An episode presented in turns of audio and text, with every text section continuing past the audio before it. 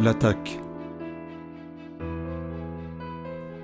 Un mois plus tard, le chef des armées d'Alcétie convia le gouvernement à une réunion de préparation d'une riposte en cas d'une action armée de l'Ortera.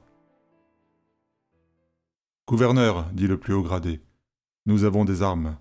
Nous pouvons repousser une force de frappe importante, mais il y a des limites. Si tous les alliés de l'Ortera se réunissent, nous n'avons pas de solution. Et notre arme nouvelle Elle n'est pas encore au point. Nous avons des problèmes de ravitaillement, ce qui empêche de la déployer à grande échelle. Il nous faudra encore des mois. Par ailleurs, ajouta Philippe, qui avait rejoint les services de renseignement, nous sommes convaincus que nos systèmes ont été infiltrés. Progressivement, l'ennemi a préparé son coup et nous n'en savions rien. Nous n'avons rien vu. Qui sait à quel stade il en est maintenant? Je ne mettrai pas en jeu la vie des Alcétiens, répondit le gouverneur. Si j'en crois vos simulations, nous ne pouvons pas gagner cette bataille. Il nous faudra penser dès aujourd'hui à l'après. Nous serons bientôt en territoire occupé. Des membres de la sécurité rapprochée entrèrent en trombe dans le centre de commandement. Nous subissons une attaque. Nous devons vous mettre à l'abri tout de suite. Suivez-nous. Ce n'est pas possible. Notre artillerie antiaérienne n'a pas fonctionné Cela vient d'un commando. Ils ont réussi à franchir les murs du palais. Venez. Rapidement, tous se levèrent et les suivirent vers l'ascenseur qui menait au bunker souterrain. Philippe précédait le gouverneur pour lui ouvrir le chemin. Ils entendirent des cris et des coups de feu provenant de l'extérieur du bâtiment, qui confirmaient la menace. En même temps, des avions à réaction passaient bruyamment au-dessus d'eux. Il n'y avait pas de doute, l'attaque avait commencé. Ils n'étaient pas prêts. Le chef des armées appela son commandant en chef. Alors qu'il courait, il donnait des ordres dans son téléphone. Et nos systèmes de défense Combien ont réussi à passer? Libérez les quartiers ouest, passez vers le sud.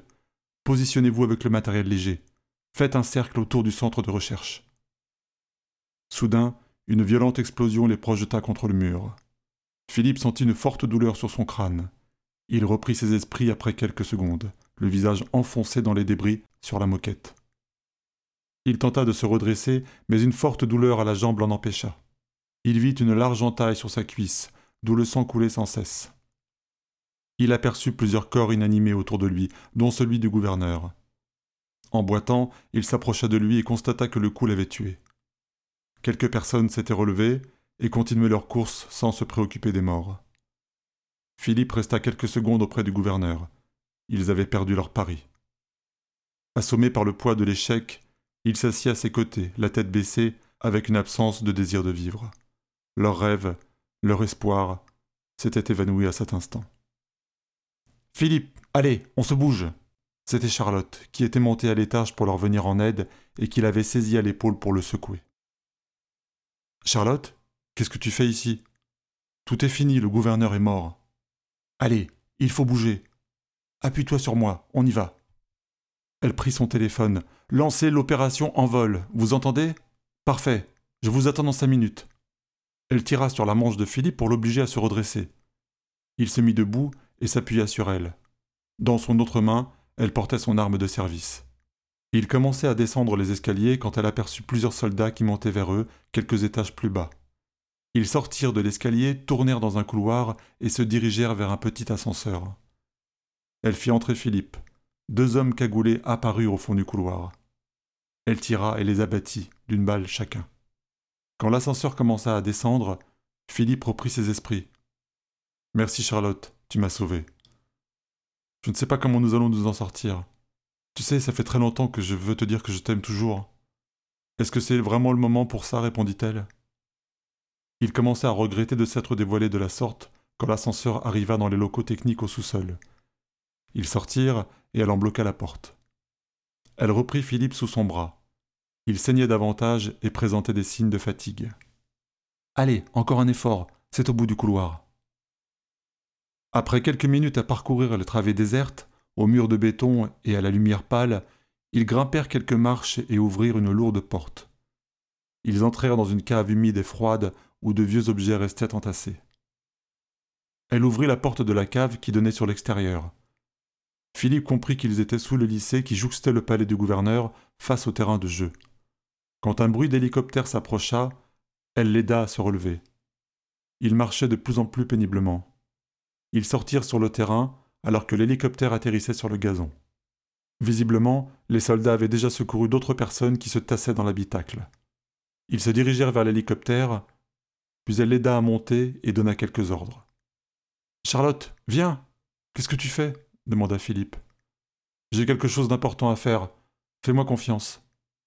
Elle commença à reculer pour le laisser partir, et alors que l'hélicoptère s'était déjà élevé de quelques mètres, elle lâcha avec un sourire.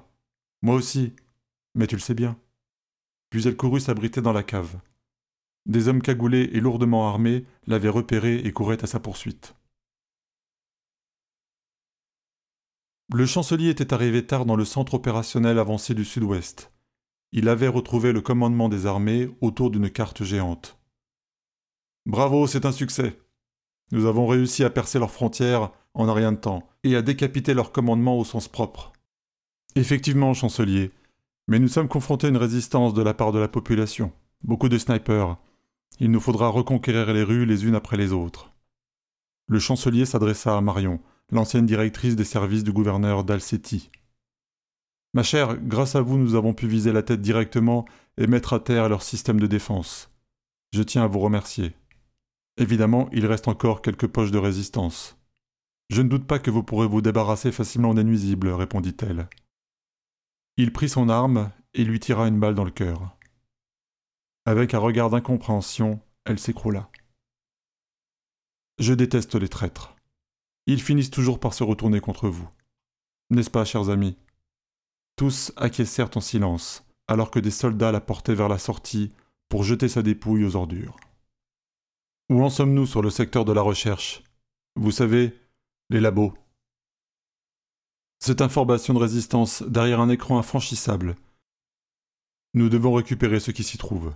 Nous ferons un siège aussi longtemps que nécessaire pour les faire sortir de leur trou. Quelques jours plus tard, des quartiers résistaient toujours à l'invasion. Les blindés avançaient lentement dans les rues, en file indienne, accompagnés de soldats de part et d'autre. Plusieurs minutes pouvaient se passer sans aucun mouvement ni aucun bruit. Les habitants qui n'avaient pas fui se terraient chez eux en attendant que le cauchemar cesse.